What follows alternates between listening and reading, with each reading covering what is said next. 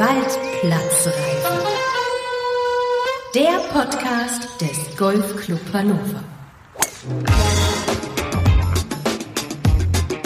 Hallo und herzlich willkommen zur Episode 10 der Waldplatzreife. Ich bin Ingo Stoll und ich freue mich, dass ihr heute wieder dabei seid, wenn wir das Thema Brüche und Neuanfänge in den Fokus nehmen. Dazu haben wir für euch ein Gespräch mit PC Caddy Chef Axel Heck über den Wechsel von der analogen Golfwelt ins Digitale. Ein Hintergrundgespräch mit GVNB-Präsident und GCH-Mitglied Gerhard Michalak über 50 Jahre GVNB und die Perspektiven der Altersligen sowie eine neue Zeitreise mit Dr. Anton Weise und seiner Top 10 der größten Brüche und Neuanfänge aus 100 Jahren GCH.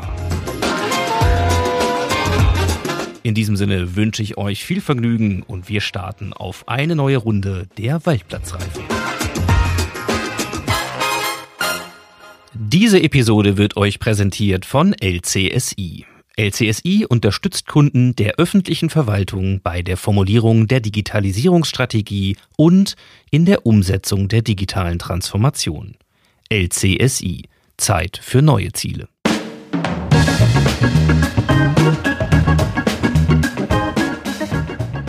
Mein heutiger Gast ist Axel Heck von PC Caddy. Lieber Axel, vielen Dank für deine Zeit und schön, dass wir jetzt hier zusammengefunden haben, was ein digitales Recording ist und nicht so gleich auf Anhieb geklappt hat, obwohl es ja unser Thema ist für heute. Ne? Ja, die digitale Welt, erstmal herzlich willkommen auch von meiner Seite. Ähm, ist nicht ganz so einfach. Ähm, wir haben das ja tagtäglich auch bei unseren Kunden. Etwa 600.000 Golfspieler nutzen ja die PC Caddy Dienste. Und ähm, ja, manchmal ist es dann nicht ganz so einfach, an die Startzeit, das Turnier oder in dem Fall auch an den Podcast zu kommen. Ja, das mag ja vielleicht schon eine der Dinge sein, über die wir heute ein bisschen reden können, nämlich dass in der digitalen Welt vermeintlich alles viel schneller und einfacher geht. Und in der Praxis ähm, hakt es dann eben doch manchmal an irgendwelchen, was auch immer, Relais, Kommas, äh, Reboots und so weiter. Aber da wollen wir mal nicht zu tief rein, denn äh, ich glaube, wir haben ein paar ganz, ganz spannende Fragen. Unser Thema, unser Oberthema für diese Episode ist ja Brüche und Neuanfänge.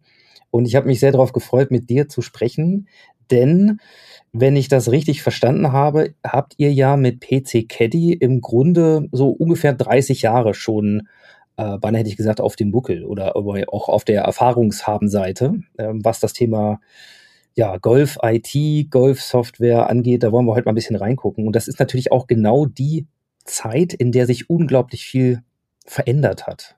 Bist du denn äh, mit PC Caddy von der ersten Stunde an gestartet? Und wenn ja, wann war das überhaupt? als ich noch ganz jung war. Ähm, ja, wir haben ja heute einen ganz besonderen Tag. Heute wird ja Google 25 Jahre und äh, das zeigt ja schon, wie lange wir mit PC Caddy auf dem Markt sind. Uns gibt es jetzt seit 33 Jahren, also sogar schon ein bisschen länger wie Google, auch wenn Google ja gar nicht mehr wegzudenken ist aus unserer Welt. PC Caddy selber begann wirklich damals mit so einer ganz klassischen Thematik. Ein Spielführer hat irgendwie so eine kleine Software auf den ersten Computern entwickelt, ähm, um Turniere abzuwickeln damals. Und der Benedikt Schmetting, der, der Gründer, der Urvater von PC Caddy, war eben dort mit dem Golfclub, bekam dann irgendwann die Frage, könntest du dir vorstellen, das so ein bisschen mit zu betreuen? Und ähm, hat das dann im Endeffekt übernommen und weiterentwickelt. Und ähm, ich bin vor 25 Jahren ähm, am Schluss mit dazugekommen, äh, habe von Anfang an mich dann um all das gekümmert, was im, im Internet und heutzutage dann eben in der Cloud passiert ja, es ist eben relativ viel passiert. Wenn man sieht, dass wir früher eben nur das Thema hatten, wir wollen ein paar Turniere machen und Mitglieder verwalten und äh, was heute eben digital alles äh, von den Clubs, von den Mitgliedern und auch von, ich sag mal, Sponsoren außen erwartet wird, ist natürlich das Spektrum extrem gewachsen in den letzten Jahren. Mhm. Da hätte ich ja fast vermutet, äh, ihr seid so Ihr seid ja in den ersten Tagen von PC Caddy fast noch mit Lochkarten gestartet, aber ganz so schlimm war es dann, glaube ich, nicht. Da gab es wahrscheinlich schon einen vernünftigen PC und auch ja, ein paar also, Disketten. Genau, als ich im Golfclub angefangen habe, gab es wirklich noch kleine runde Aufkleberchen äh, mit den aktuellen damals wirklich noch Handicaps, die dann immer auf den Plastikkarten aktualisiert worden sind. Also man durfte dann, wenn man sich verbessert hat, ins Sekretariat und da war dann die Sekretärin mit dem großen Bogen mit den vielen kleinen runden Aufklebern und hat aus seinem Handicap 24 dann einen neuen Handicap 22 Aufkleber gemacht. Da kommen wir ursprünglich her, genau. Genau, und ich war heute schon äh, Golf spielen tatsächlich. Äh, durfte heute auf unserem wunderschönen Vol äh, Golfplatz eine Neunlochrunde zumindest drehen. Und heute ist das so, wir kamen dann entspannt quasi zum Check-in für unsere Tea Time, die wir vorher über die PC Caddy App äh, gebucht haben. Token ja, an, an den Scanner halten, Chuck, über uns äh, das schöne Board in digitaler Form, wo wir sehen könnten, auch und sogar im Slot hinter uns keiner angemeldet, also kein Druck, der schiebt. Ja, und los ging's. Ne? Ja, genau. Das ist natürlich ähm, in gewisser Weise die, die, die Weiterentwicklung, ähm, ich sag mal, von der, von der Ballspirale von früher eben jetzt hin zu dieser digitalen Welt. Aber da ist es eben ähm, sehr, sehr breit gefächert. Am Schluss haben wir immer so zwei Welten. Also die eine Welt ist natürlich die Sicht der Golfanlagen und der Golfanlagenbetreiber, die sagt, ich möchte irgendwie mein, mein Spiel am besten organisieren. Ich möchte, dass der Platz möglichst gut ausgelastet ist, dass niemand groß warten muss, dass aber möglichst viele spielen, was ja umgekehrt bedeutet, ich versuche immer alle irgendwie in Viererflights auf äh, den Platz zu kriegen. Und wir haben auf der anderen Seite die Sicht der Golfspieler, die sagen, so wie du es gerade auch beschreibst, ähm, ist ja cool, dass vor und hinter mir niemand spielt. Da haben wir quasi den Platz für uns. Äh, das geht sogar so weit, dass wir einzelne Kundenanfragen haben. Wir würden gern bei der Online-Buchung signalisieren, dass wir gern allein bleiben würden oder wir würden gern bei der Online-Buchung signalisieren, dass wir uns freuen würden, wenn jemand mit uns spielt. Also das ist eben die digitale Welt, in der wir unterwegs sind. genau. Und diese beiden Sichtweisen, lass uns mal einsteigen mit der Sicht der Golfplatzbetreiber, der, der Clubs. Was sind die Dinge, die Clubs und Platzbetreiber aus eurer Erfahrung am, am meisten brauchen? Ja, ich glaube, das hat gar nichts direkt mit unserer Softwarelösung zu tun, sondern es geht schon vielmehr darum, dass wir ein, einen gewissen Zeitenwandel haben, den auch alle anderen Unternehmen verspüren. Also den verspüren selbst wir als IT-Unternehmen. Es ist echt schwer, Personal zu finden. Jetzt sind wir natürlich im Golfsport noch in einer, in einer Branche unterwegs, die das Privileg hat, an Wochenenden und Feiertagen arbeiten zu dürfen. Äh, dementsprechend ist es noch schwieriger, dort Personal zu finden. Und deswegen ist zwischenzeitlich die Hauptmotivation der Digitalisierung, ähm, diese in Anführungszeichen unnötigen Arbeiten möglichst zu digitalisieren. Also klassisches Thema, so wie bei euch im Golfclub. Äh, ich kann meine Ballkarte eben auch außerhalb der Öffnungszeiten direkt über die App aufladen. Mhm. Weil die Idee der meisten Golfanlagen ist eben die, ich möchte dazu kommen, dass meine Mitarbeiter sich um die zwei Kernthemen kümmern. Das heißt, die Mitglieder zu betreuen, zu beraten, in welcher Form auch immer. Und zum Zweiten eben auch zu verkaufen, Veranstaltungen zu verkaufen, Mitgliedschaften zu verkaufen. Ähm, das klingt jetzt irgendwie sehr äh, wirtschaftlich orientiert, aber das ist auch für einen klassischen EV ähm, die, die wichtigste Aufgabe, die wir an dieser Stelle haben. Und ähm, wir haben auf der anderen Seite im gesamten Golfmarkt noch erst wenige Volldigitalisierer. Einer, der, sage ich mal, voranschreitet, ist die Golfanlage St. Urbanus in Köln.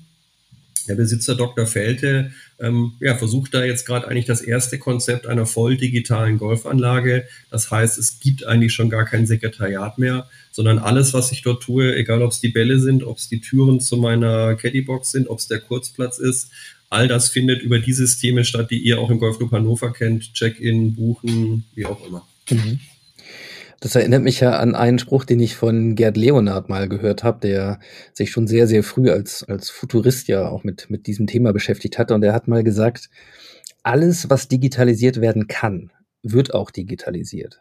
Und alles, was man nicht digitalisieren kann, wird dann unglaublich wertvoll. Und dann wäre ja die Frage, was bleibt denn eigentlich noch über? Gibt's gibt's was, was man nicht digitalisieren kann? Naja, wir sind ja so weit, dass wir rein theoretisch auch schon das Golfspiel digitalisieren könnten. Ähm, ich sag mal, wir haben ja schon erste Ansätze. Viele Golfanlagen setzen solche Trackman-Module auf ihren Golfanlagen ein oder haben auch äh, Trackmans als Simulatoren. Das heißt, auch beim Training schlage ich nicht mehr einfach meine Bälle durch die Gegend. Ähm, wir können zwischenzeitlich mit äh, entsprechenden Girometern, ich sag mal, wenn wir an, an die ganzen Uhren denken, die wir haben, ähm, eigentlich auch schon die gesamten Bewegungen mittracken. Das heißt, wir wissen, an welcher Stelle hat der Spieler einen Schlag gemacht. Das heißt, wir können da entsprechend vorwärts gehen. Wir haben jetzt gerade letzte Woche mit einem großen Golfverband gesprochen, der eben auch noch einen Schritt weiter geht und sagt, ich würde mir eigentlich eine App wünschen, äh, wo ich quasi ein Foto mache von der Situation, in der ich gerade draußen auf dem Golfplatz bin und dann schlägt die App mir vor, mit welcher Regel ich möglicherweise jetzt hier konfrontiert bin und welche Erleichterungsmöglichkeiten oder sonst was ich habe. Das heißt auch noch das Golf-Regelbuch zu digitalisieren. Und dann bleibt am Schluss eigentlich nur noch ähm, der nette Talk im Clubhaus, den ich mit meinen Flight-Kollegen habe und das eigentliche Spielen da draußen auf dem Platz. Und äh, da glaube ich, das wollen wir alle nicht, dass das voll digital wird, sondern wir wollen uns noch drüber ärgern, wenn unser Ball nach äh, 150 Metern links im Wald verschwindet. Das gehört ja zu diesem Spiel einfach mit dazu. Naja, solange wir den Golfroboter noch außen vor lassen und den Schlag noch selber machen, würde ich sagen, zumindest für mich, äh, Geometer hin oder her, äh, KI-Empfehlungen hin oder her, äh, dann wird das immer noch passieren, dass der auf den Wald geht. Ja? Aber äh, lass uns mal dabei bleiben. Also äh, die, diese, diese Trackman-Technik, wie funktioniert das? Also wie, wie wird das technisch gelöst, dass man, dass man so viel Informationen über den gerade erfolgten Schlag bekommt, beispielsweise zur Trainingsoptimierung? Genau, also es ist, äh, ich sag mal, modernste Radartechnik, die dort im Einsatz ist. Das heißt, die misst einfach äh, den Abflugwinkel, die, die Drehgeschwindigkeit des Balls, ähm, den Ein- und Ausflugwinkel äh, des Schlägers, ähm, die Geschwindigkeit und berechnet daraus die wahrscheinliche Flugkurve und das kriegen die Geräte schon extrem genau hin. Und wenn man das eben sieht, das sind ja jetzt zwischenzeitlich nicht mehr nur riesige Anlagen, die irgendwo installiert werden, sondern wenn man sich das auf der Tour anschaut, die haben eigentlich alle ihren mobilen Trackman dabei. Das ist nicht viel größer äh, wie, ein, wie ein kleiner Laptop und den stellen die neben sich an den Ball und kriegen da eben ihr entsprechendes Feedback. Jetzt muss man natürlich sagen, wir Amateure in Anführungszeichen oder wir, wir Golfspielenden Amateure, äh, die das noch nicht äh, in der ganz sportlichen Variante nutzen, äh, haben dann natürlich hauptsächlich die Gamification. Also ich kann dann irgendwelche Longest Drive Wettbewerbe machen, ich kann virtuell irgendwelche Plätze spielen, was auch immer. Es ist aber natürlich für die Top-Amateure und die Profis ein ganz wichtiges Trainingsmedium, weil die damit einfach ähm,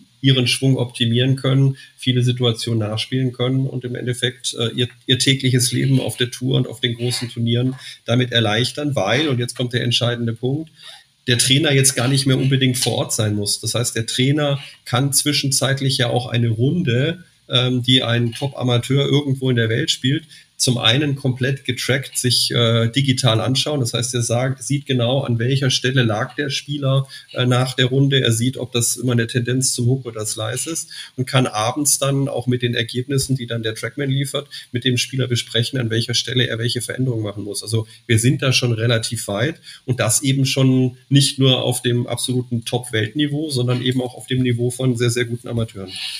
Mhm. Ja, dann schließt sich ja schon äh, ein bisschen der Kreis, den du anfangs gesagt hast von diesen beiden Sichtweisen, nämlich äh, entweder aus der Sicht der Clubbetreiber oder aus der Sicht der Spieler. Halt. Letzten Endes äh, können wir hier mal festhalten, Digitalisierung greift auf beiden Seiten. Technologie ist da im Einsatz. Auf der einen Seite geht es viel um Effizienz, äh, beim Club nämlich natürlich. Und auf der anderen Seite geht es darum, wie immer, das eigene Spiel zu verbessern. Ein Aspekt, den ich ja wirklich auch spannend finde, ist das ganze Thema Turnierorganisation. Ähm, auch hier würde ich dich bitten, vielleicht mal einen Einblick zu geben. Also wenn heute ein großes Turnier organisiert wird und die Hilfsmittel, die die Technologie und die Digitalisierung hier bietet, auch wirklich ausgeschöpft werden. Wie muss ich mir das vorstellen? Was läuft da alles im Hintergrund ab? Während ich vielleicht mit meinen Flight Partners versuche, einen möglichst guten Score heute zu erreichen. Ja, genau. Fangen wir in der Regionalliga an, also beim ganz normalen Herren-, Damen- und Seniorenturnier. Wir haben zwischenzeitlich äh, sehr viele Golfclubs, die, wir kommen wieder zum Thema Personalbedarf, äh, eben genau das haben, dass sie sagen, unser Herrengolf, Damengolf findet immer Nachmittag statt. Ähm, es ist echt schwierig, dass die Sekretärin äh, da bis 18, 20 Uhr sitzt. Äh, wir wollen das eigentlich für uns organisieren. Das heißt, ähm, das ist das Thema E-Scoring. Das heißt, ich finde auf meiner Scorekarte einen QR-Code und statt meine Scorekarte klassisch mit Hand auszufüllen, trage ich eben den Score direkt in die App ein. Mhm. Dieser Score wird automatisch an das Clubsystem übermittelt. Man könnte rein theoretisch diesen Score dann sogar live für ein Live-Scoring anzeigen. Das haben wir jetzt auch schon bei den Clubmeisterschaften in vielen Clubs gemacht. Aber am Schluss nehme ich in, in gewisser Weise dem Sekretariat die Arbeit ab, weil ich über diesen Weg quasi meine Karte digital einreichen kann. Mhm. Ähm, das ist so, sage ich mal, der, der erste kleine Schritt.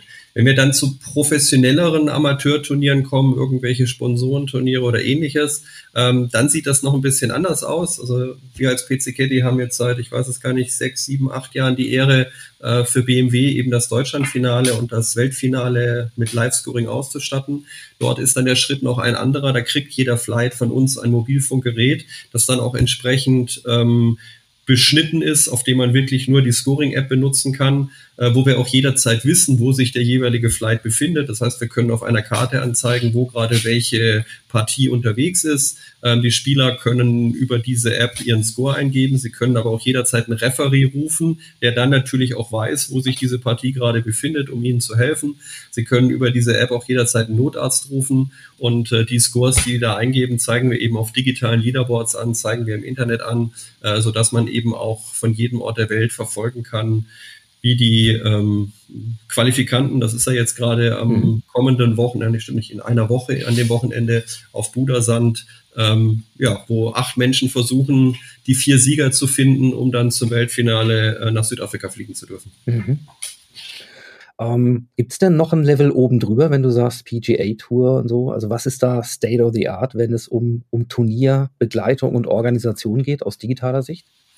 Genau, wir sind halt eben, wenn wir das Live-Scoring nehmen, wir sind ja jetzt eher noch im, im SW-Betrieb, also der Spieler oder sein Caddy äh, übernehmen diese Aufgaben. Auf dieser, auf diesen großen Touren sind wir eben dahingehend noch einen Schritt weiter, ähm, dass ja viel mehr Visualisierung stattfindet und auch viel mehr Informationen direkt abgerufen werden. Das heißt, äh, ich sehe nicht nur, wo dieser Spieler liegt, sondern die entsprechenden Systeme äh, berechnen automatisch die, die Abschlagslängen, berechnen automatisch die Längen, die wir jetzt noch äh, zum Grün haben, zeigen das entsprechend visuell visuell an, ähm, verknüpfen das auch möglicherweise mit Videos. Ich denke, dass man das jetzt zum Beispiel in Augusta dieses Jahr das erste Mal gesehen hat, wie das dann wirklich zusammen funktionieren kann. Das heißt, ich sehe eben sowohl die grafischen Informationen auf der Spielbahn, wo liegt der Spieler, ich sehe die entsprechenden Videos dazu, wie ist er an diese Position gekommen, ich weiß, welchen Schläger er genommen hat also das ist schon sehr, sehr viel weiter, aber das sind natürlich spezialisierte Systeme, äh, die in beiden Fällen lustigerweise von beiden Touren äh, individuell entwickelt werden. Also es gibt noch kein gemeinsames Weltsystem, sondern die USGA hat ein eigenes und äh, die European Tour hat ein eigenes System. Ähm, aber das ist natürlich dann Champions League. Aber da ist natürlich auch der, der Personaleinsatz viel, viel, viel intensiver, weil ähm, bei jedem Flight natürlich auch ein Walking Scorer mitgeht, bei jedem Flight zwischenzeitlich auch ein Digital Scorer, der im Endeffekt sich genau um diese Informationen kümmert. Mhm. Hältst du es denn für möglich, dass ich mich wirklich im Grunde nur noch um das Golfspiel kümmern kann und beispielsweise eine App dabei habe, die genau das macht, also die weiß, wo mein Ball liegt, nachdem ich geschlagen habe, das Suchen der Bälle die Zeiten, die da verloren gehen äh, oder die Bälle, die da verloren gehen, zum Beispiel deutlich weniger werden. Sowas müsste doch auch irgendwann quasi fürs Hosentaschenformat funktionieren, oder? Du musst halt nur die Hoffnung haben, dass es dann keine sarkastische App sagt, die dir als Tipp gibt, hör lieber auf und such dir einen anderen Sport. ähm, dann wäre das natürlich ein bisschen problematisch. Ähm, ich denke, ich denke, wir sind schon wirklich auf dem Weg dorthin. Und ähm, wie gesagt, wir haben es oder zwischenzeitlich haben die meisten Menschen äh, ich sag mal, auch eine, eine digitale Uhr an der Hand, sei es eine von Apple, von Samsung oder von wem auch immer, ähm, oder von Garmin, die ja, sag ich mal, äh, den, den gleichen die gleiche Erfolgsgeschichte im Laufsport schon seit, keine Ahnung, 15, 20 Jahren äh, hinter sich haben. Mhm. Ähm, dementsprechend glaube ich, dass das äh, dort nicht anders sein wird. Also bin eben neben dem Golf auch bisschen dann in dem, in dem Marathon-Business unterwegs und da gibt es keinen, der mit irgendwelchen Lauf-Gadgets und Laufuhren nicht unterwegs ist. Und äh, ich denke, dass sich das ähm, bei uns auch in, in, gewisser Weise entwickeln wird. Ob wir an die Stelle kommen, dass diese Apps dann noch diese weitere Intelligenz haben, äh, dir schon zu sagen, wo dein Ball äh, wahrscheinlich liegt oder dir Tipps zu geben, ähm, würde ich sagen, ist eher noch eine Frage von fünf bis zehn Jahren, aber ähm, weil wir dazu eben die entsprechenden Aufnahme-Analysegeräte brauchen. Ähm, aber ich denke, für alles andere äh, sind wir schon relativ nah dran. Wie gesagt, wenn du spielst, äh, kann deine Uhr schon wahrnehmen, dass du jetzt einen Schlag machst, könnte in dem Moment die Position übermitteln, dass du an der Stelle einen Schlag gemacht hast. Und wenn du dann wieder an deinem Ball bist und den nächsten Schlag machst, könnten ja automatisch die Entfernungen ermittelt werden und was es da sonst alles gibt. Also von dem her äh, ist das keine Utopie, sondern wir sind sehr nah schon an dieser Realität dran. Wie machst denn du das eigentlich, wenn du spielst? Nutzt du solche Gadgets, alles was geht?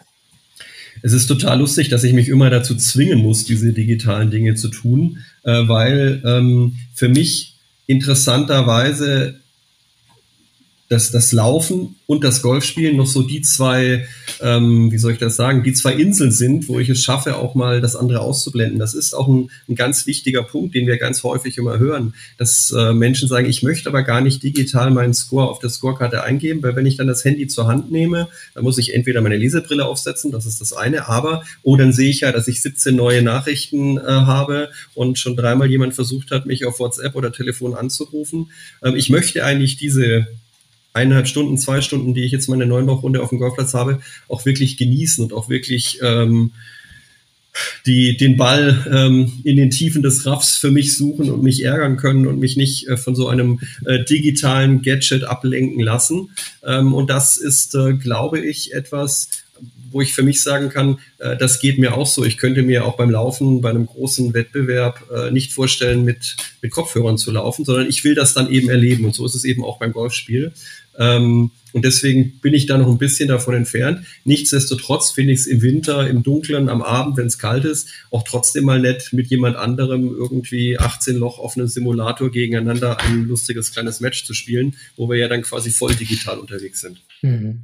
Was ist denn deine Meinung äh, zum Thema KI im, im Golfspiel und vielleicht auch in der Golforganisation, sei es aus Clubsicht oder eben Turniersicht? Wie, welchen Stellenwert hat das?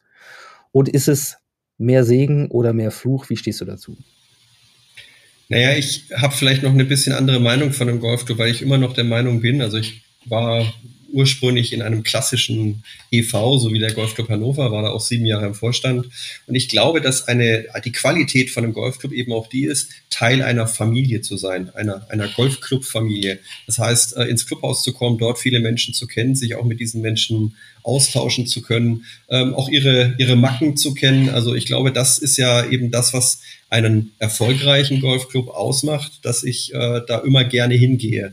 Und ähm, deswegen weiß ich halt noch nicht, ob die KI äh, an genau diesen Wohlfühlfaktoren momentan schon so viel ändern kann. Ich glaube, dass es in gewisser Weise im Golfsport eine, ja, eine, eine zwei, zweigliedrige Strategie geben wird. Es wird weiterhin die klassischen Clubs geben, die natürlich ihren, wie man es neudeutsch nennt, USP finden müssen. Warum soll ich jetzt gerade im Golfclub Hannover Mitglied werden und nicht in einem der anderen Golfclubs im Großraum? Und auf der anderen Seite, und da wird KI sicherlich stark eingreifen, ähm, alles, was, ähm, sage ich mal, in die Richtung eines eines reinen Sportclubs geht, so wie wir die Fitnessstudios haben, so wird es eben öffentliche Driving Ranges geben, wo es primär darum geht, äh, zu trainieren, Spaß zu haben, ähm, irgendwelche Spiele zu machen, die am Schluss äh, auf, auf Golf basieren.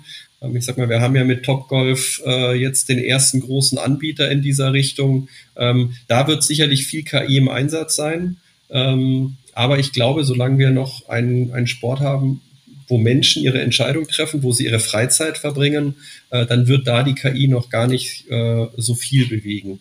Wo wir KI schon sehen, ist das Thema Pricing. Ähm, wir haben natürlich äh, auch viele Golfanlagen, die schon sehr stark ausgelastet sind, wo es dann natürlich um die Frage geht, so wie wir das in Hotels kennen, ähm, wann verlange ich welchen Greenfee-Preis? Und da wird es sicherlich, und nicht nur wird es geben, sondern da sind die ersten Anlagen schon so weit, äh, da gibt es einfach zwischenzeitlich der Nachfrage angepasste Preismodelle, so wie wir das von, von Mietwagen oder Ähnlichem kennen. Zu bestimmten Zeiten, wenn eigentlich niemand spielt, sind die Preise eher günstiger. Zu den stark nachgefragten Zeiten äh, sind die Preise höher. Wenn ich online bezahle, sind die Preise günstiger. Wenn ich vor Ort bezahlen will, sind die Preise höher. Also das ist eben schon etwas, was sich so langsam in den Golfmarkt entwickelt, was sich noch ein bisschen seltsam für uns deutschen Golfer anfühlt, äh, aber was in vielen anderen Bereichen der Welt schon ganz normal ist und wo man sich auch dran gewöhnt hat. Hm. Wie sieht's denn eigentlich mit Transformationspotenzial aus? Also was eröffnet uns die digitale Welt vielleicht im Golf, egal jetzt aus welcher Perspektive, was es vorher schlichtweg nicht gab und nicht einfach nur vorher auch anders und analog gemacht wurde und jetzt eben in der digitalen Form da ist. Also gibt's was, was dadurch neu entsteht? Ja, ich, ich glaube, das, was, ähm, was viele Anlagen schon zu spüren bekommen haben, ähm, ist eher einfach ähm, eine sehr viel höhere Vergleichbarkeit von Golfanlagen, eine sehr viel höhere Transparenz. Ähm, und das heißt auch umgekehrt wieder für mich als Golfanlage sehr viel mehr ähm, ich sag mal, an meinem, an meinem Image und an meinem Produkt arbeiten zu müssen. Ich glaube, dass das ähm, erstmal etwas ist, was im Vergleich zu der Zeit, als ich angefangen habe in den 90er Jahren, wo viele Golfanlagen entstanden sind und wo es halt ähm, jeder darüber gesprochen hat, oh, du musst unbedingt mal im Golfclub Hannover spielen oder du musst dir unbedingt mal, äh, keine Ahnung, Hamburg-Falkenstein angucken. Äh, diese Zeiten haben sich eben geändert, weil äh, wir haben riesige Portale, wir haben ähm, Reviews, wir haben ähm, entsprechende Menschen, die uns äh, in die eine oder andere Richtung bringen. Ich glaube, das ist sozusagen etwas, was sich wirklich sehr, sehr stark in den letzten Jahren verändert hat. Aber eine Sache, die muss ich dich noch fragen. Und zwar, wir haben ja auch hier unsere Freunde vom Tea Time Podcast, die uns in jeder Ausgabe immer mit einem Flachwitz versorgen. Ja? Also da gibt's eine schöne Kooperation. Und du warst ja auch zu Gast im Tea Time Podcast und zwar im Februar 21 und der Titel, man höre und staune, hieß Tinder auf dem Platz. Echt jetzt? Was hat es mit Tinder, dir und äh, vielleicht PC Caddy äh, auf sich? Das würde ich doch gerne nochmal hören. Ja, man macht sich ja immer Gedanken, was äh, Expansionspfade sind. Und ähm, am Schluss ist natürlich so, sowohl in Deutschland wie auch in der Schweiz wie in Österreich ist ja der Bau von neuen Golfplätzen relativ überschaubar. Auf der anderen Seite ist es sogar eher so, dass wir den ein oder anderen Golfplatz Jahr für Jahr verlieren, weil der Betreiber nicht mehr möchte, weil die Landwirte sagen, ähm, es ist im Zweifelsfall für mich lukrativer, Mais oder sonst was auf dieser Fläche anzubauen. Und ähm, als wir sozusagen innerhalb der PC Caddy Geschäftsführung zusammensaßen und uns mal so gebrainstormt haben, wie man das Neudeutsch so schön nennt, äh, kam eben man muss dazu sagen, ohne dass Alkohol im Spiel war, eben auch, eben auch die Idee, sozusagen ähm, ein Elite-Golfer, eine Elite-Golfer-App aufzubauen. Also auch, ich glaube, es lief irgendwo im Fernsehen und da kam eben die 23. Werbung von Elite-Partner. Ähm, das heißt, quasi so eine App zu bauen, äh, auf der ich äh, meine, meine Golfpartner finden kann. Und dann hat man das natürlich weitergesponnen, okay, äh, was wären denn die, was wären denn die Argumente, die man äh, dann äh, nennen müsste, damit man so einen Menschen bewerten kann.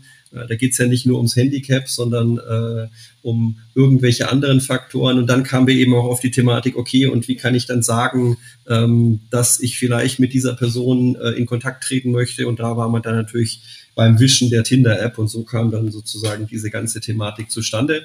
Ich muss gestehen, äh, es ist noch nicht äh, realisiert, dieses Thema, ähm, aber wie ich ganz vorher erwähnt habe, wir haben diese Anfragen äh, von Golfspielern, äh, die sich gerne mit anderen Menschen treffen möchten. Ich glaube jetzt gar nicht, dass, äh, dass die, die Tinder-Absichten da dahinter sind, äh, sondern dass es einfach ähm, genau um das geht, wofür ein Golfclub früher mal da war. Nämlich Menschen, die vielleicht neu in der Region sind, in diese, in diese Golfvereine zu bringen, dort andere Menschen kennenzulernen und von diesen neuen Bekanntschaften eben dann auch zu profitieren.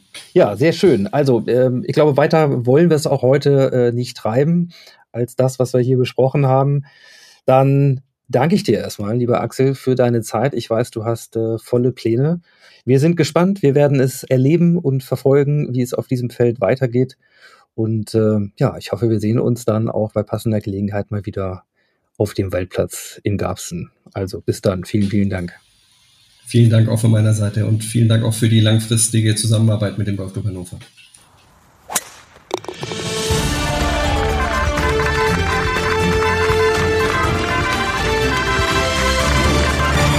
Sports News. Ja, kommen wir zum sportlichen Teil. Die deutschen Meisterschaften der Jugend fanden vom 22. bis 24. September statt und alle fünf Spielerinnen vom GCH schafften nach den ersten zwei Tagen den Cut und konnten sich so am Sonntag, dem Finaltag, mit den besten SpielerInnen aus Deutschland messen. Und Emma Davis erreichte in der AK 18 der Mädchen im GC Holledau den 12. Platz, Johann Wabo bei den Jungen AK 14 den 23. Leo Thiemann AK 16 den 19. Moritz Dennecke AK16 den achten und Jasper Pippich den vierten Platz mit nur einem Schlagrückstand auf den drittplatzierten. Ja, somit hat der Golfclub Hannover in der AK16 sogar gleich zwei Spieler in den Top 10 und das ist gerade in dieser Altersklasse ein herausragendes Ergebnis. Also Glückwunsch an alle Teilnehmerinnen dieser deutschen Meisterschaften. Und dann möchten wir auf jeden Fall erwähnen. Titelverteidigung gelungen in der Junior League 1.1 Am 10. September wurde im GC Isernhagen der letzte Spieltag der Junior League absolviert und das mit Spannung erwartete Aufeinandertreffen der schlaggleichen Teams des GCH und des GC Oldenburger Land entwickelte sich dann auch zu einem echten Finale. Da wurden keine Geschenke verteilt und zum vierten Mal ging der GCH mit einer veränderten Aufstellung ins Rennen. Matteo Markowski, Adi Sharma, Marcel Lessmann und Alexander Thiemich, Niklas Fleischhauer und Johann Wabo gingen in dieser Reihenfolge auf T1 und setzten von Beginn an die von Co-Kapitän Maximilian Hoffmann gesteckte Taktik um. Geduldig sein hieß es und nicht auf Risiko gehen und hier und da einen Schlag vermeiden. Ja, und das hat funktioniert und brachte uns am Ende fünf Schläge Vorsprung ein. Wir sind mächtig stolz auf unsere Jungs und möchten anmerken, dass während dieser Saison von Jasper Pippich, Moritz Dennecke, Moritz Müller und Theo Delzer eine starke Unterstützung kam. Also das hat im Team super funktioniert und damit ist und bleibt der Pokal im GCH.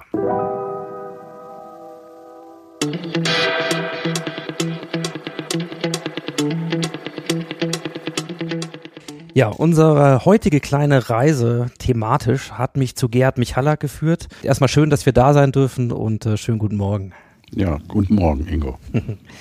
Wir haben heute äh, zwei Themen, die ganz eng miteinander zusammenhängen und die wir mal ein bisschen beleuchten wollen. Nämlich zum einen der Golfverband Niedersachsen-Bremen, GVNB, der genau wie der GCH ein rundes Jubiläum feiert. 2023 ist das 50. Jubiläumsjahr des GVNB. Darüber wollen wir ein bisschen reden und wir wollen uns um die Altersklassenligen kümmern. Und äh, ich möchte gerne mal einsteigen mit dir und auch mit deiner Rolle, denn du bist seit 2010 Präsident des GVNB und du bist natürlich auch Mitglied im Golfclub Hannover. Und diese, ja, diese Verbindung ist ja eine mit sehr viel Tradition, denn als es losging damals beim GVNB, war das ähnlich. Wir hatten einen Hannoveraner, also ein äh, Präsident bei uns äh, im GCH mit Dr. Wilhelm Kohlschein, der dann auch der erste Präsident 1973 des neu gegründeten GVNB wurde.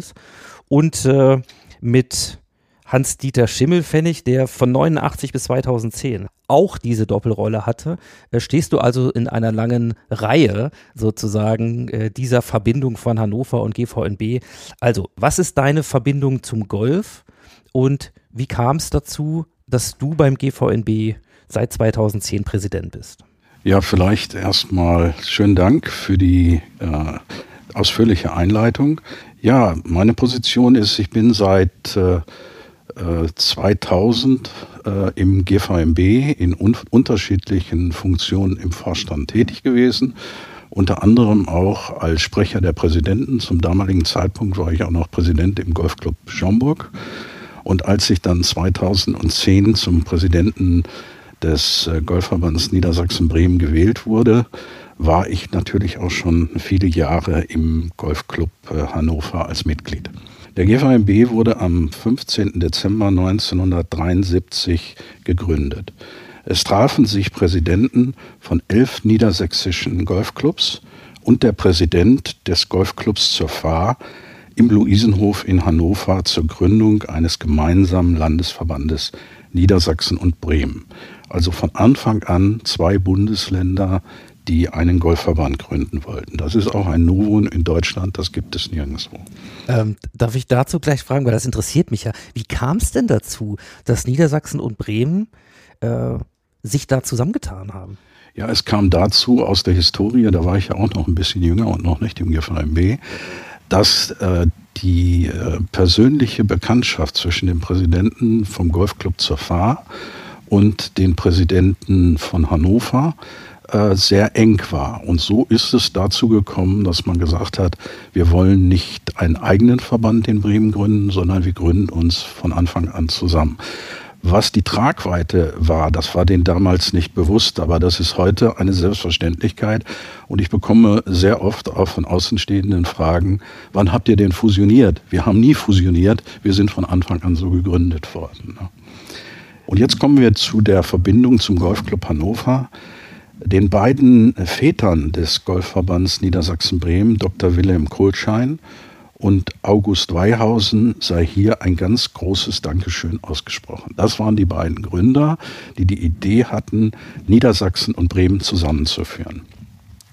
Und die Aufgabe des GVMBs war eben die Vertretung der Clubinteressen. Die Clubinteressen gegenüber dem Landessportbund zu vertreten und auch die Belange mit dem Deutschen Golfverband zu koordinieren. Jugendförderung war auch 73 schon das große Thema, was bis zum heutigen Tag auch äh, äh, beibehalten wurde, denn wir haben das älteste Turnier, was wir jetzt äh, im Rahmen unseres Jubiläums im Golfclub Hannover gespielt haben, 40 Jahre äh, Verbandswettspiel Golfverband Niedersachsen-Bremen. Der Golfverband Niedersachsen-Bremen hat heute 85 Golfanlagen und circa 75.000 Mitglieder.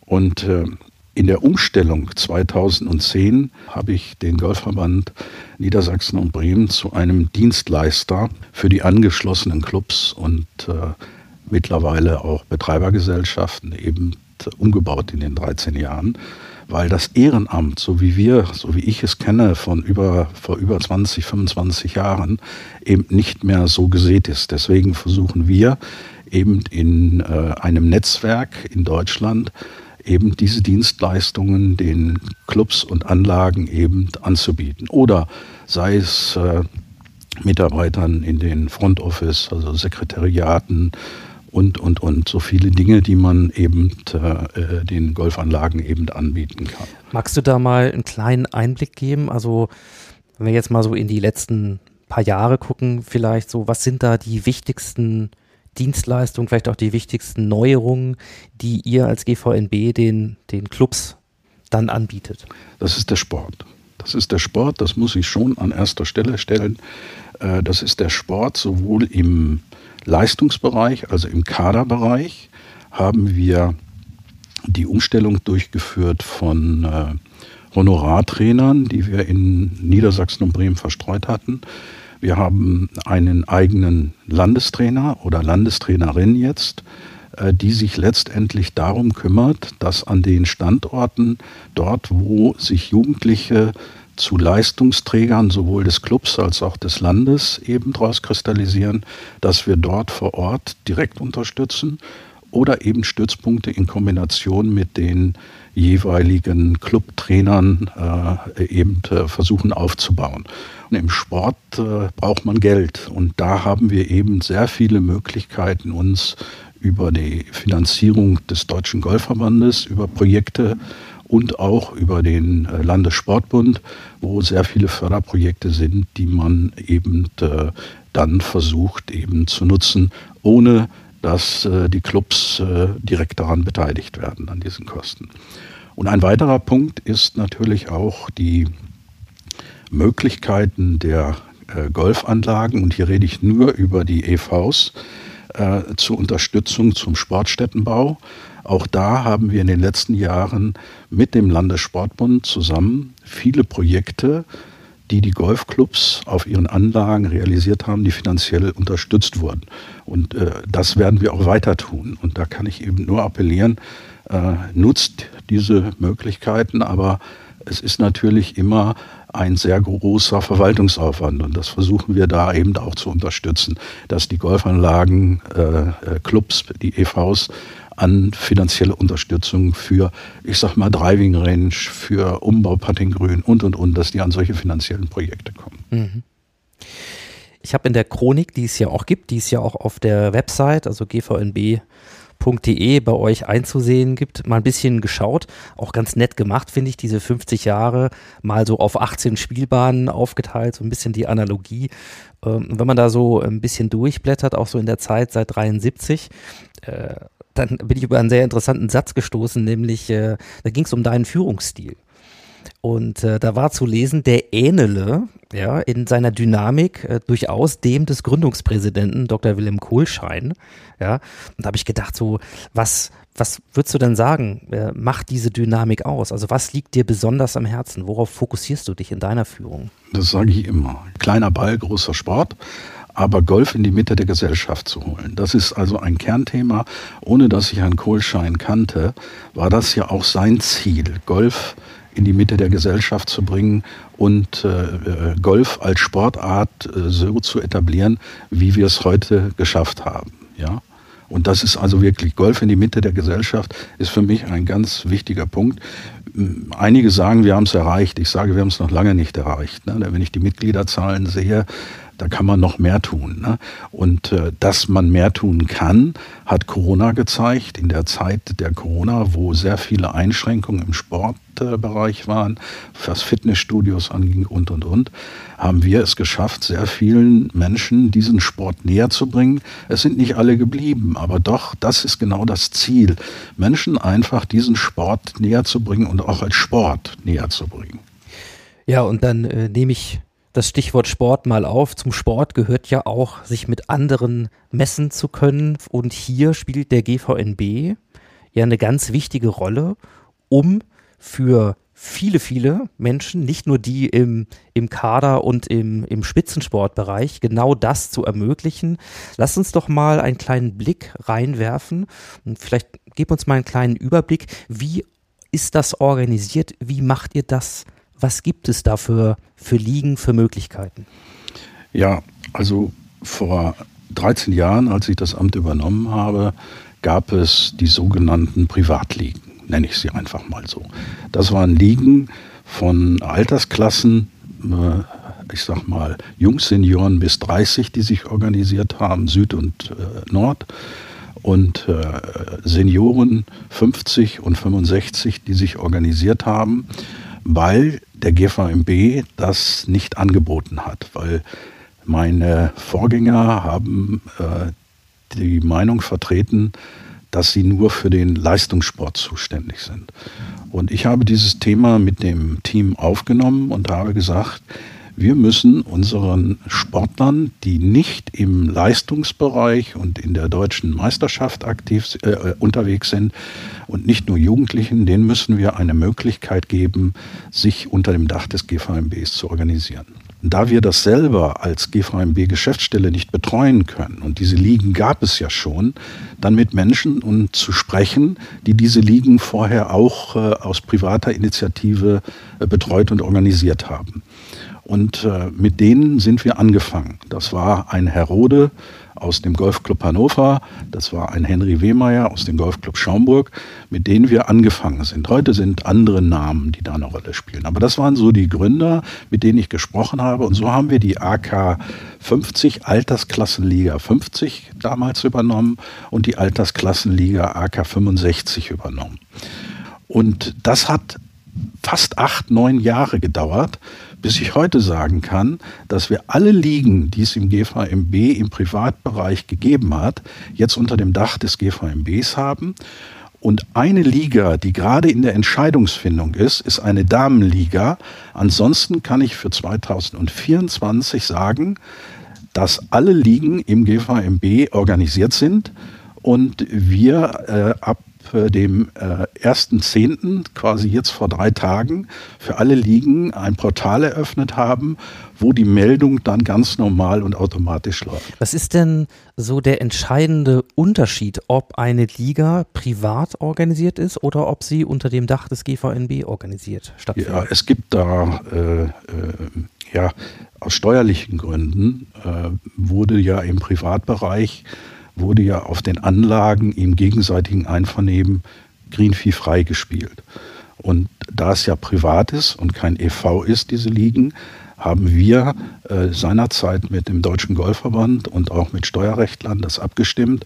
Wenn die Ligen, wenn die Kassen über uns laufen, ja, da, dass es dann eben sehr wohl möglich ist, eben diesen Liegenbereich im gegenseitigen Einvernehmen Greenfee frei, sondern nur mit einem Startgebühr pro Mannschaft, pro Club eben äh, auszugestalten. Und das machen wir. Wir haben jetzt kein, keine Liga mehr, die ihre Kasse über den GVMB aus steuerlichen Gründen äh, laufen lässt, sondern wir haben jetzt echte Ligen, die im Verband unterwegs sind und alles wird über den Verband abgewechselt. Dann lass uns doch mal ein bisschen reinschauen in diese AKs, in diese Altersklassen liegen. Ich habe mal einfach geschaut, welche AKs haben welche Mannschaften, ja, haben wir dann bei uns zum Beispiel in Hannover. Und dann hast du gerade schon gesagt, ein, eine Klasse ist eben äh, die AK 50. In dem Fall bei dem Herrn gibt es äh, mittlerweile drei Mannschaften. Ja, erste, zweite und dritte. Wir haben aber auch AK50 äh, Senioren und Senioren NB. Also steht das, äh, äh wofür steht das NB? Mit denen haben wir nichts zu tun. Die kenne ich nicht. Okay. Ähm, dann haben wir die AK30 bei den Damen und auch bei den Herren zwei Das waren früher die Jungseniorenligen, die ein anderes äh, Spielformat haben bis heute, was sie auch beibehalten wollen. Ja, die zwei Spieltage hat nur haben. Mhm. Dann haben wir, äh, ich meine, in den höheren Altersklassen eine AK65, äh, ja. GVNB Herren, erste und zweite. Und auch eine AK70 bei ja. den Herren. Ja. ja. Und was ich ja sehr spannend finde, ist, wir haben auch eine GVNB Juniorenliga. Ja, also auch im Jugendbereich, wo es nicht vielleicht für die absolute ähm, Topspitze reicht, gibt es mittlerweile einen, einen, einen, gut organisierten Ligabetrieb, die ja manchmal auch vielleicht so ein bisschen ähm, genau diese Lücke füllen zwischen denen, äh, die vielleicht nicht Kader spielen, aber trotzdem ambitioniert ähm, Wettkampfmodi haben wollen. Äh, seit wann gibt es die denn? Ja, die Juniorenliga und wir haben ja dann noch die Kidscom, haben wir ja auch noch. Das ist ja für die ganz Kleinen, die wir dann betreuen. Äh, das sind quasi diese Ligen, die äh, ähm, die Juniorenliga, die quasi nicht in den Kader kommen, aber trotzdem Wettspiele durchführen wollen. Also nicht auf diesem hohen Leistungsniveau. Und da haben wir auch einen großen Zulauf in Niedersachsen. Und äh, die gibt es seit äh, fünf Jahren ungefähr, seit fünf Jahren. Und die Kids kommen seit sechs, sieben Jahren. Das ist auch ein Projekt, äh, die, was unterstützt wird vom Deutschen Golfverband, diese Kids kommen. Und äh, das sind natürlich dann, äh, ich sag mal, sechs Lochturniere, neun Lochturniere und auch mit Begleitung von Eltern. Also es fängt quasi ab dem sechsten Lebensjahr an wo man versucht, äh, Kinder, Jungen und Mädchen an diesen Sport ranzuführen. Und das kommt gut an bei den Clubs und vor allen Dingen auch bei den Eltern. Ne? Inwieweit würdest du denn sagen, dass diese Entwicklung die Clubs attraktiver macht und vielleicht sogar auch ein ganz wichtiges Element ist, um, um Golf in seiner Entwicklung voranzubringen? Du hast ja gesagt, da ist, siehst du noch Luft, was die Mitglieder angeht, nach oben.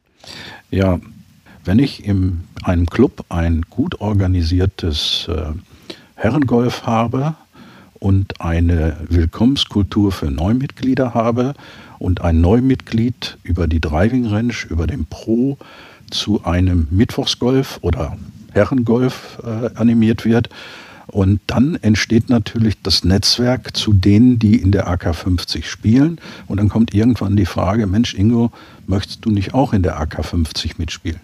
ich sage jetzt mal, wenn man, wenn man ein äh, Ranglistenturnier spielt, dann spielt da ein Zehnjähriger guter und ein 50-Jähriger kann da mitspielen.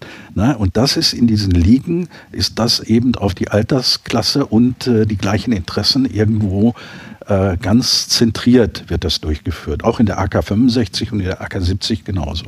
Und äh, da denke ich schon, dass es da, je aktiver der Club in seiner Mitgliederentwicklung äh, aktiv ist, wird es da auch eine Weiterentwicklung in, der, in den AK-Ligen äh, geben. Sowohl bei den Damen als auch bei den Herren. Mhm.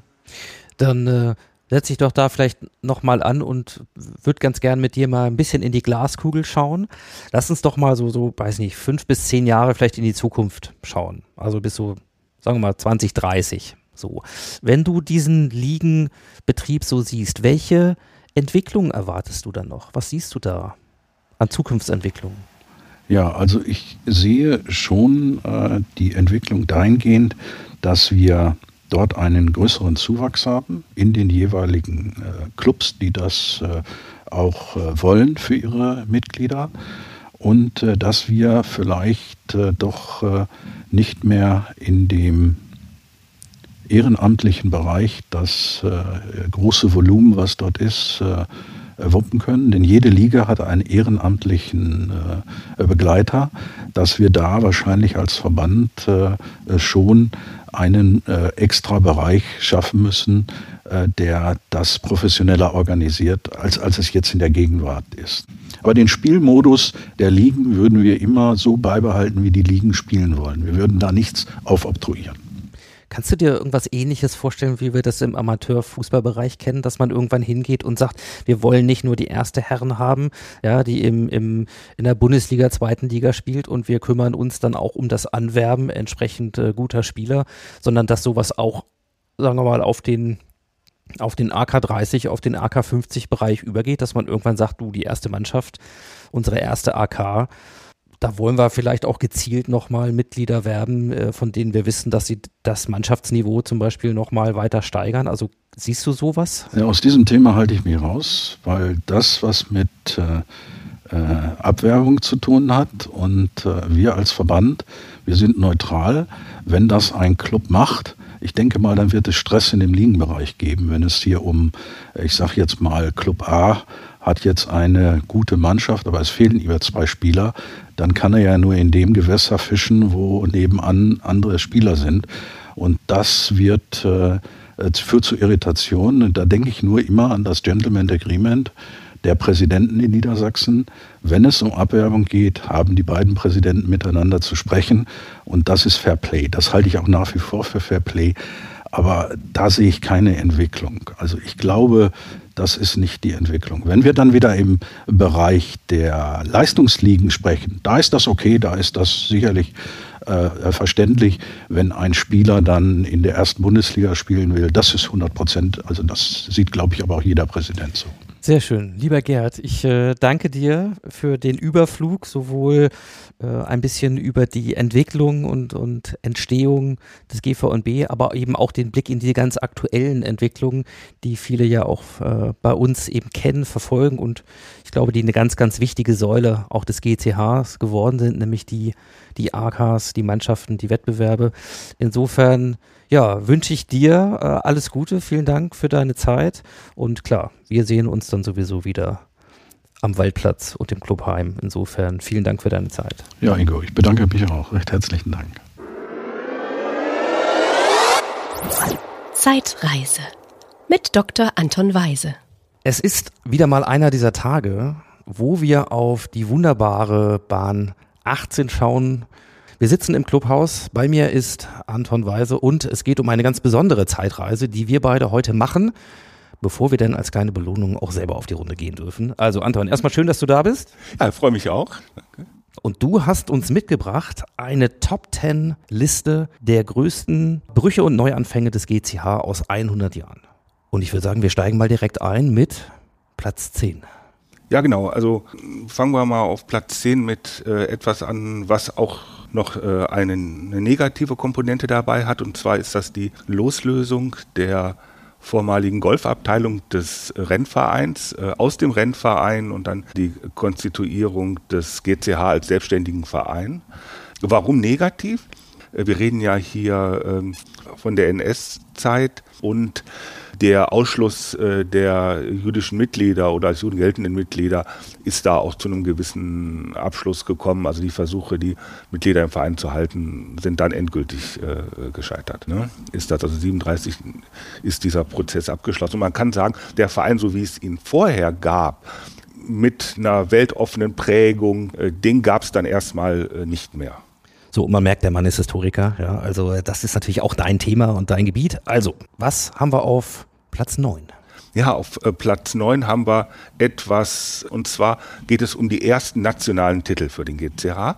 Und zwar sind das die drei deutschen Jugendmeisterschaften für Hans-Joachim äh, Riebenschneider, der äh, 1935, 36 und 37 deutscher Jugendmeister wurde. Wenn man das aber im zeitlichen Kontext sieht, dann äh, muss ich bei ihm immer daran denken, dass er ja einige Jahre später in Russland als Soldat fällt. Also auch hier spürt man schon Bruch und Neuanfang in einem, also Start einer gewissen Ära, ja, sportlicher Erfolge und gleichzeitig dann wieder der harte Bruch äh, mit dem Ableben und eben dem Abreißen logischerweise dieser Serie. Was steht für dich auf Platz 8 der größten Brüche und Neuanfänge aus 100 Jahren? Ja, zu den äh, Brüchen, die man nennen muss oder Neuanfängen, äh, gehört äh, der Bau des ersten Golfplatzes in Hannover überhaupt. Also 1913, 1914, äh, 1914 fertiggestellt. Das ist der Neuanfang. aber es ist fast direkt ein Bruch, weil dann der Erste Weltkrieg losgeht. Aus diesem Platz ist nie ein Turnier gespielt worden. Von daher nur Platz 8, sonst hätte ich es ähm, äh, höher äh, platziert. Ja, das legt die Latte ja immer höher tatsächlich. Also gehen wir weiter, Platz 7. Ja, Platz 7 ist dann die Wiedergründung nach dem Zweiten Weltkrieg, 1946, auch wirklich früh. Man muss sagen, kaum ein Jahr nach, äh, nach Kriegsende ähm, treffen sich wieder, äh, wieder Golfer. November 1946 wird der erste Antrag gestellt und das, wo man einen zerstörten Platz hat, auf den man nicht draufkommt, aber man will wieder starten. Ja, und mehr Bruch geht ja kaum und man spürt ja auch richtig, ne, wie viel Energie für einen Neuanfang, wie viel Vision dann auch da gewesen sein muss, um das zu starten unter diesen ganzen Bedingungen und wie wichtig das auch war, dass es wieder Leben und wieder Golfsport und alles und Gemeinschaft gibt, so äh, wie man sich das wünscht und wie wir das natürlich auch heute kennen. Super. Kommen wir zu Platz 6. Ja, und dann da bleiben wir im Endeffekt so in dem Zeitraum. Und zwar Platz 6 äh, ist bei mir dann die Einweihung des Platzes in Garbsen im August 1952, unser Waldplatz.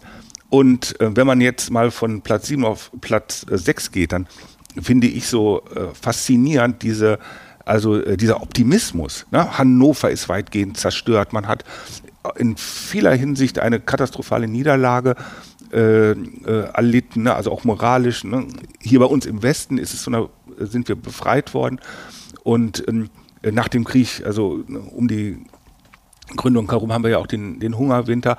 Aber man plant und auch relativ schnell, ne? wenn man bedenkt, was heute so eine Planung dauern würde, wie lange das dauern würde. 52 wird dann der Platz, damals noch ein Neunlochplatz, dann hier in der Garbsener Schweiz. Du guckst gerade auf die, auf die Pläne, die wir äh, da an der äh, Wand hängen haben. Also auch, ne, wie, also wie visionär das damals äh, war. Ne? Also das ist dann mein Platz 6. Sehr schön. Dann kommen wir in die obere Tabellenhälfte, Platz 5. Ja, und da finde ich ganz wichtig die Erneuerung äh, der Greens. Also hier in den Jahren 2017, 2018, ähm, weil das äh, ist auch insofern ein Neuanfang. Also einmal äh, ist die Anlage natürlich eine, eine, jetzt äh, bei aller Kontinuität und äh, dass man den Charakter der Anlage bewahrt hat, aber es ist, äh, es ist wirklich ein, ein, großer Neuanfang. Aber es ist auch eine, ein gewisser Wechsel in der Betrachtung zu sehen, weil wenn man sich die äh, Protokolle der Jahreshauptversammlungen vorher anschaut, dann geht es eigentlich immer darum, um Reparatur, was muss gemacht werden und so, und dass man sich dann durchgerungen hat als Verein, also eine große Erneuerung äh, zu stemmen, das Geld dafür in die Hand zu nehmen, die Finanzierung, das ist, äh, also das gehört auf jeden Fall in die obere Hälfte für mich. Dann nähern wir uns so langsam aber sicher den Medaillenrängen. Äh, Platz 4.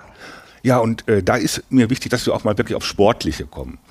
Ein Startpunkt in gewisser Weise ist für mich ähm, das Jahr 1964, als äh, unser Ehrenmitglied, heutiges Ehrenmitglied Veit Pagel in, in Krefeld ähm, die deutsche Jugendmeisterschaft gewinnt. Und das ist der erste große, der erste nationale Erfolg hm, für den GCH in der, in der Nachkriegszeit. Und er ist aber auch Auftakt für weitere Erfolge, die sich ja bis heute äh, durchziehen. Es gibt dann eigentlich sich abwechselnde Generationen. Also nach seinem Titel kommen dann weitere, es gibt weitere Nationalspieler hier aus dem GCH, ne, Fritz äh, von Stösser, Janette Edi, Hans-Joachim Pagel. Ne, und, und dann kommen, ja, sag ich mal so, um eine halbe Generation versetzt, um ein Jahrzehnt versetzt, kommen ja dann schon ne, äh, Susanne Schulz, Kai Flint. Also da, da geht etwas los, der, der sportliche Erfolg. Na, ich kann das gut nachvollziehen. Ja, das ist äh, tatsächlich, da beginnt dann äh, eine ganz neue Epoche. Und damit sind wir in den Top 3. Platz 3 Bronzerang, der wichtigsten Neuanfänge und Brüche aus 100 Jahren GCH für dich. Aufs Podium gehört natürlich die Gründung 1923. Und das ist von daher besonders bemerkenswert, ähm, das müssen wir uns vor Augen führen. Das ist 1923. Im Geschichtsunterricht ist das das Jahr der, äh, der Hyperinflation. Na, Deutschland steckt in einer tiefen Krise nach dem, äh, nach dem Ersten Weltkrieg. Ähm, man muss zwischendurch Milliarden von Mark auf den Tisch legen, um, ähm, um ein Stück Brot zu kaufen, also um ein Leib Brot äh, zu kaufen. Und in, in, dem Jahr gehen in Hannover Golf-Enthusiasten hin und gründen einen Golfclub, fangen an zu spielen. Das geht auch ganz schnell, dass der Spielbetrieb äh, losgeht. Äh, ne? Man legt einen, einen, Platz an, äh, drei Jahre später gibt es gibt's das, äh, das erste Golfhaus. Also in dem Umfeld, also das gehört aufs Podium. Also Platz 3. Kann ich nachvollziehen und jetzt wird ja immer spannender. Was steht auch auf dem Podium auf Platz 2? Ja, die Brücke. Der Bau, der Bau der Brücke. Es gibt ja in, in Deutschland kein Vorbild dafür. Also, ähm, also das ist der, der erste Golfclub äh, in Deutschland, der eine Autobahnbrücke äh, äh hatte, eine eigene Autobahnbrücke baut. Also Wiedermut, ich habe ja gerade schon mal betont, aber das ist das. Der Verein kommt raus durch, durch, durch Leute, die, die mal visionär sind, äh, äh die was Neues äh, wagen wollen. Und von daher, das ist natürlich verbunden auch mit dem Ausbau des Platzes auf 18 Löcher. Aber die Brücke, das ist nochmal ein Alleinstellungsmerkmal, sage ich mal, über den Platz hinaus. Kann ich auch nachvollziehen. Und damit, könnte ich einen kleinen Trommelwirbel hier einleiten, kommen wir zu Platz 1. Ja, Platz 1 ist ein kleiner Fund, sag ich mal. Der GCH ist der erste Golfclub in Deutschland, äh, der eine Trainerin hatte. Und zwar ist äh, in den Akten des, äh, der, der Stadtverwaltung ein Vorgang aus dem Jahr 1944 überliefert. Und zwar holt der GCH die Erlaubnis bei der Stadt ein, dass äh, Hanna Wolpers als Trainerin tätig werden darf. Und diese ähm, Erlaubnis wird tatsächlich erteilt. In welchem Umfang, wie äh, sie das gemacht hat, wie lange sie das gemacht hat, lässt sich mm, im Moment nicht sagen. Aber ich habe nochmal parallel in der Liste nachgeguckt, die ich vom Deutschen Golfarchiv äh, bekommen habe. Und wenn die vollständig ist, dann war Hanna Wolpers tatsächlich die erste Trainerin in Deutschland. Und wahrscheinlich nicht nur in Deutschland aber es ist jetzt reine Spekulation, wenn man da ein bisschen drüber hinausschaut, aber 1944 ja. Der, der GCA hat es beantragt, weil äh, äh, der pro Mail äh, ähm, eingezogen war, der äh, war bei der Wehrmacht. Ne? Und man wollte auch den Spielbetrieb äh, aufrechterhalten und wollte auch weiter trainieren. Und das äh, Kriegszeiten ähm, sind Umbruchzeiten, von daher ist das hier ein Umbruch, ein Neuanfang ja, und äh, ich finde es einfach, das finde ich einen sehr, sehr schönen Fund, ist, glaube ich, auch nicht bekannt und in dieser Einordnung auch ein Teil, du hast gesagt, ein Fundstück, ja, aus deiner Arbeit ja, auch in diesem Jahr, äh, in den ganzen historischen Dokumenten. Und das, was sich so durchzieht, durch deine Top Ten, wenn ich das so höre, ist tatsächlich unglaublich viel Mut. Du hast es gesagt, visionäre Ideen und auch Pioniertum, etwas zu machen, weil es die Umstände erfordern oder weil es die Vision gibt und das dann tatsächlich auch umzusetzen. Also das in 100 Jahren als roter Faden so ein bisschen äh, durch deine Top 10. Also finde ich großartig. Insofern vielen, vielen Dank für diese Liste und für nochmal eine Sammlung von Brüchen und Neuanfangen und letzten Endes auch Visionen aus 100 Jahren. Ja, genau. Wenn es weiterhin Personen gibt, wie wir sie in den letzten 100 Jahren äh, hatten, dann brauchen wir uns um den GCH keine Sorgen machen. Ja, auf die nächsten 100 und wie passend, dass wir dann in der nächsten Ausgabe im November uns mit dem Thema Zukunft beschäftigen. Äh, da bin ich auch gespannt, wo wir da vielleicht noch ein paar Brücken schlagen können und ein paar Perspektiven aufzeigen können für die Zukunft. Insofern, Anton, vielen Dank für diesen Input. Und ich Gerne. denke, wir beide gehen jetzt. Ja, gehen wir aus, ne? Ja, gehen wir aus. Alles klar. Danke. Gerne.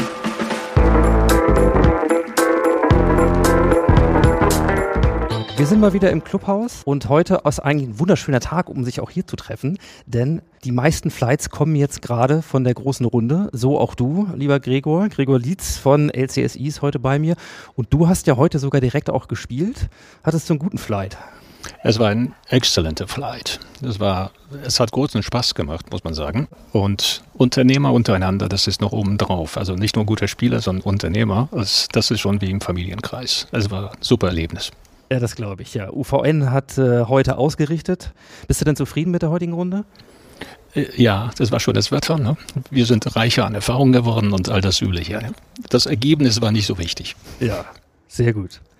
Also, es ist schön, dass du dir ähm, auch nach der, der ja, viereinhalb, fünf Stunden Runde jetzt direkt noch ein bisschen Zeit für unsere Waldplatzreife nimmst, denn in dem Partner-Talk geht es ja darum, die Partner, die den Club unterstützen und vor allen Dingen auch hier die Jugend und das Leistungssportniveau mit fördern, mit ihrem Engagement ein bisschen kennenzulernen. Verrate uns doch mal vielleicht kurz, wofür LCSI steht und was ihr macht. Steht für Lead Consulting Systemintegration. Also hatte ursprünglich wirklich auch einen Sachbezug mit dieser Abkürzung. Und irgendwann mal ist es wie mit allen Abkürzungen, die nimmt man nicht mehr wahr. Also man nimmt, dass einfach LCSC steht für eine Gruppe von Menschen, die man kennt. Äh, was wir tun, wir digitalisieren im Wesentlichen die öffentliche Verwaltung äh, mit einem Ansatz ganzheitlich zu digitalisieren. Will heißen, wir untersuchen, wie die Behörden arbeiten, wie sie miteinander kommunizieren, wie sie ihre Daten halten und wie sie ihre Prozesse gestalten. Und nicht nur Beratung, sondern auch wirklich etwas liefern, was funktioniert, also auch Systeme liefern. Mhm. Ich finde es natürlich schön, dass ihr euch vor allen Dingen mit dem Bereich beschäftigt, der landläufig gesagt das ja offensichtlich auch dringend braucht, nämlich für uns alle, nämlich die öffentliche Verwaltung. Also insofern macht ihr äh, einen sehr wichtigen Job. Wer sind dann eure Kunden? Also für wen macht ihr das? Äh, das sind unterschiedliche Bereiche. Im Wesentlichen die Landesverwaltungen, Kommunalverwaltungen, Universitäten, Hochschulen allgemein. Also alle, die im Wesentlichen Bedarf haben nach dem Fortschritt in der Digitalisierung. Wenn ich da kurz zurückblicke, vor 20, 30 Jahren ging es im Wesentlichen bei der Digitalisierung um äh, einfach Papier loszuwerden. Und warum geht es eigentlich darum, ohne Papier zu arbeiten? Äh, jeder, der diese Formulare gesehen hat, der kriegt großes Entsetzen, sagen wir mal so. Ähm, wir haben neulich ähm, aus irgendeinem, also in einem Beispiel habe hab ich mir so ein Formular angeschaut, wie man Infektionskrankheiten meldet, wie ein Arzt Infektionskrankheiten melden muss. Das Formular hat drei Seiten und das Ausfüllen durch den Arzt dauert in etwa 20 Minuten. Äh, jeder, der sich das angeschaut hat, der weiß, das ist großes Grauen. Ja. Wenn, das kann man mit einer App, mit einem modernen System, mit einem QR-Code oder ähnliches auf eine Minute reduzieren. Und das sind alle dankbar. Wir vertiefen das vielleicht mal nicht zu sehr, sonst äh, äh, haben wir noch ein längeres Gespräch vor uns mit diesen Absurditäten. Also ich finde es schön, dass ihr genau da äh, agiert. Und wenn man dich äh, dann auch reden hört, dann spürt man natürlich auch, das machst du nicht erst seit gestern. Wann, wann hast du angefangen mit, mit LCSI? LCSI ist eine junge Firma, gegründet 2017, äh, nachdem ich eigentlich ausgestiegen bin aus der aktiven Berufslaufbahn ich war, war sehr lange Jahre in verschiedenen Konzernen, IT-Konzernen unterwegs, meistens größeren, vor vielen Jahren bei Siemens angefangen, ähm, dann bei der Telekom, bei Microsoft Deutschland, äh, bei EDS, das ist heute Teil von HP. Also eigentlich alles große Konzerne und irgendwann mal kam für mich der Punkt, äh, das zu beenden und sich einfach zur Ruhe zu setzen und Golf zu spielen. Da drehen wir die Runde zum Golf zurück. Äh, ich habe dann etwas mehr Golf gespielt und dann habe ich festgestellt, ich muss doch noch etwas dazu tun, weil nur Golf, das geht nicht. Also ich, ich glaube, viele, die das tun, werden mir das Recht geben, das geht nicht. Und dann habe ich die Firma gegründet und wollte nur ein bisschen und dann ein bisschen mehr. Und jetzt komme ich auch gar nicht mehr zum Golfen, weil es so viel ist, ja. Ähm, seit wann unterstützt LCSI denn äh, hier die Aktivitäten im Golfclub Hannover? Seit dem letzten Jahr. Äh, dazu muss ich sagen, ich habe zwei Söhne und beide haben Leistungssport gemacht. Äh, der ältere Sohn, der war, machte Wasserball, äh, also nichts Golf, aber Wasserball bis in die Bundesliga. Ähm, der zweite machte Golf bis er angefangen hat zu studieren äh, und ins Ausland gezogen ist. Ähm, gerade das, also ich, mag Leistungssport und ich unterstütze Leistungssport. Und bei GC Hannover ist es wirklich bildlich zu sehen, wie der, das ist fabelhaft, wie der Club den Leistungssport unterstützt. Ja. Äh, kann man einfach nicht Nein sagen. Also der Club verdient es, äh, die, die Mannschaft, die junge Mannschaft ist fabelhaft. Äh, da konnte ich nur sagen, ja, wir unterstützen das als Sponsor. Äh, ich mag Golf, ich mag diesen Leistungsgedanken und der Club ist sehr sympathisch. Und wir haben sehr viel geschäftlich in Niedersachsen zu tun, also hier passt einfach alles.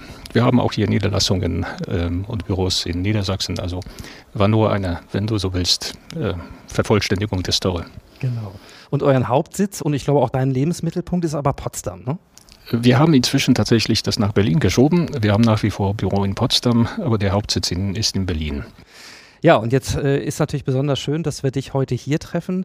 Wie, ähm, wie häufig schaffst du das ähm, auch hier zum Club nach Hannover? Wie häufig bist du hier? Also einmal im Monat schaffe ich schon. Äh, Spielen ist selten, also zum Spiel komme ich fast gar nicht, äh, aber ich bin häufiger, also einmal pro Monat. Ähm, wir schätzen einfach die Clubatmosphäre, man kann sich ja treffen mit Bekannten, mit Geschäftsfreunden, mit Geschäftspartnern. Äh, und ich würde das auch unterstützen, wenn der Club in die Richtung weitergeht, geht, äh, diese, das als Treffpunkt für einfach für Leute, die nicht nur golfen, sondern sich einfach treffen wollen. Ja. Mhm. Also einmal pro Monat und Tendenz steigend. Sehr schön. Und wenn wir hier schon gerade sind, wir sind im Restaurant, wir sind bei Mira. Heute spielt das Wetter auch wieder mit. Es ist alles so, wie man das möchte, mit der wunderschönsten Terrasse, die wir hier in Hannover haben. Hast du hier ein Lieblingsgetränk oder ein, äh, ein Lieblingsgericht? Äh, also jedes Getränk ist ihr Lieblingsgetränk, ne? je nachdem. Also Wasser ist schon ganz okay, ne? als Einstieg zu einem alkoholfreien Pilz oder ähnlichem. Das klingt schon gut. Ich muss doch Auto fahren, deswegen alkoholfrei. Völlig in Ordnung. Lieber Gregor, wir danken dir ganz herzlich für deine Zeit, für ein paar Einblicke äh, zur LCSI und zu deiner Verbindung zum Golf. Und natürlich wünschen wir uns, dass wir dich noch häufig hier sehen und gerne auch mit gutem Wetter und gerne auch mit ein bisschen mehr Zeit vielleicht selber ein bisschen häufiger wieder zu spielen. Ich arbeite wirklich hart dran, ne, mehr Zeit zu haben und für den Club und für den Sport, für den, fürs Golfen. Äh, ich hoffe, spätestens nächstes Jahr sehen wir uns regulär und wirklich auf die Runde. Ich danke dir. Danke. Ciao. Ciao.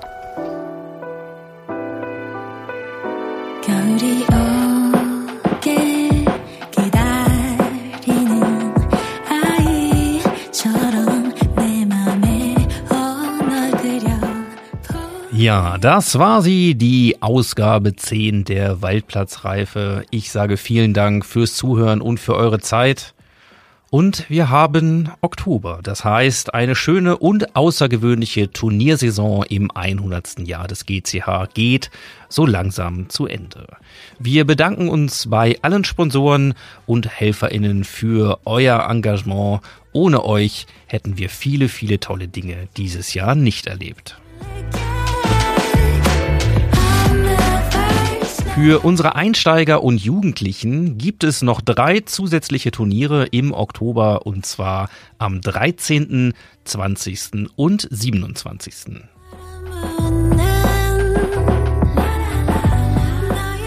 Das Next Generation Partner Turnier, immer heiß begehrt, findet dann am 5. November statt. Einer der Highlights am Jahresende. Und wer hier noch ein Plätzchen haben will, sollte sich beeilen, denn da sind immer schnell alle Plätzchen weg.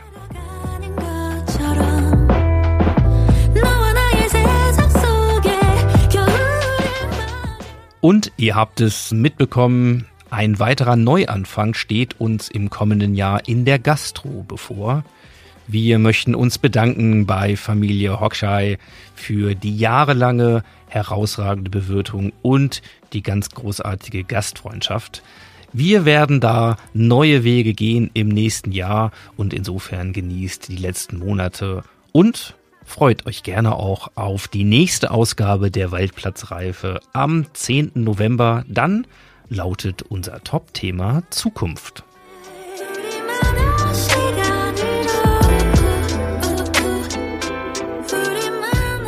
In diesem Sinne sage ich für hier und heute im Namen des gesamten Teams spielen, wie er liegt und hören, was es Neues gibt. Hier in der Waldplatzreife. Und damit ciao, ciao, macht's gut und wir sehen und hören uns im Golfclub Hannover. Euer Audiograf Ingo Stoll.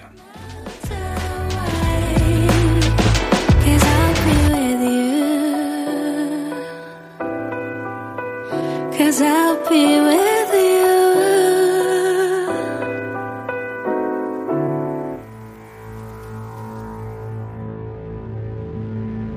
Sie hörten eine Produktion von Ingo Stoll Audiografie.